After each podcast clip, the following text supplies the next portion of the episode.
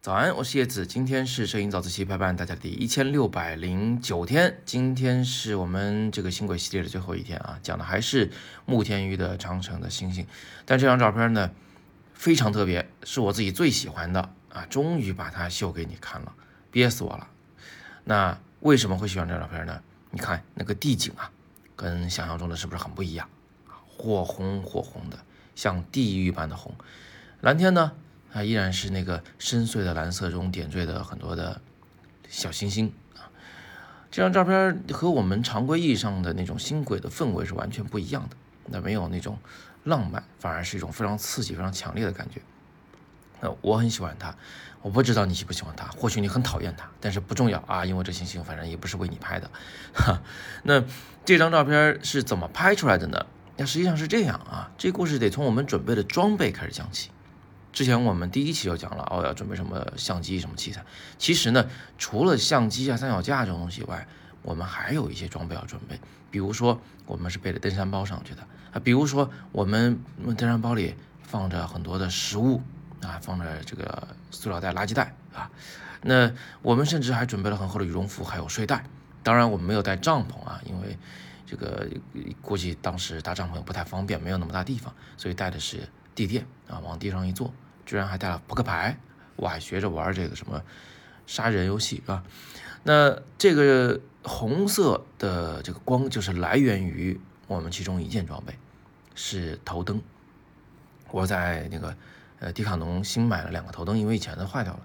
那这两个头灯呢，买的时候我就注意到，它一定得带红灯功能，不能是那种呃只有白光的那种头灯，黄光头灯，必须要有红光。为什么要红光呢？不是为了拍照啊，首先是因为那个我们在夜晚啊，瞳孔放的很大，那如果你用白光照亮地面呢，它那个光线太强了，它照亮以后，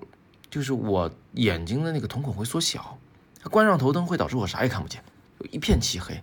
要适应好久才能看到星空下啊月光下的那个景色，所以我就得使用一个红色的头灯，这样走夜路方便。眼睛不太不会太受刺激，关了头灯很快就能适应黑暗，能看见黑暗的东西。那所以红头灯是这个我外出的时候比较喜欢的一个装备。那当然了，它也是可以切换到白光的啊。那这个头灯呢，呃，它还有一个很妙的用处，就是在我们拍星轨照片的时候，它不是有很多张照片合成的吗？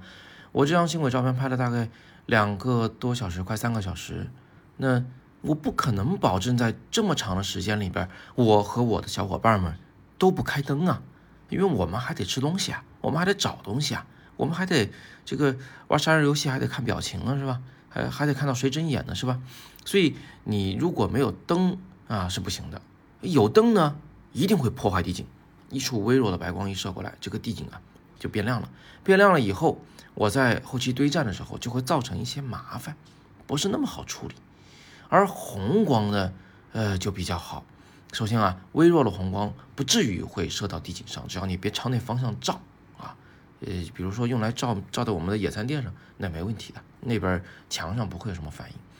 那另外一个好处就是，它即便照到墙上了，比如说像我现在给你们看的这张照片这样，照的通红通红，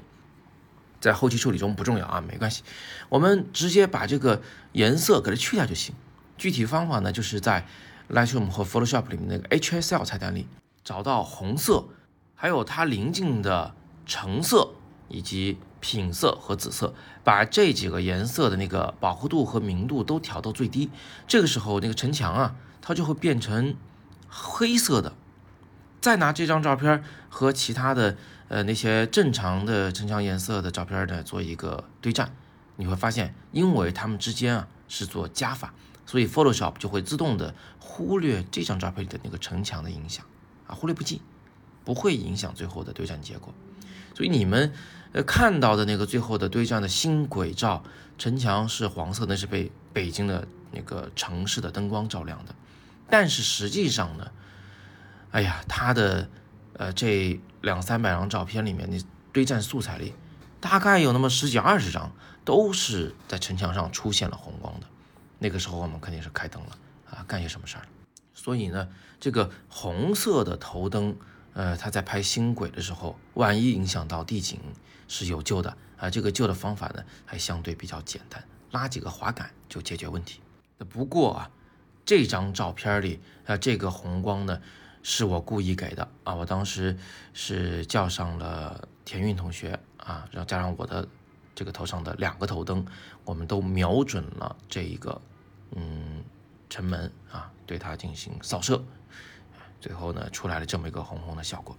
这是故意为之的。对我挺喜欢红蓝配，熟悉我的同学应该早就知道了，我自己自拍的那个头像，我的脸。我的这个面罩，呃，叫什么防毒面具，也是被红色的霓虹灯照亮的，呃，然后我拍的那一个，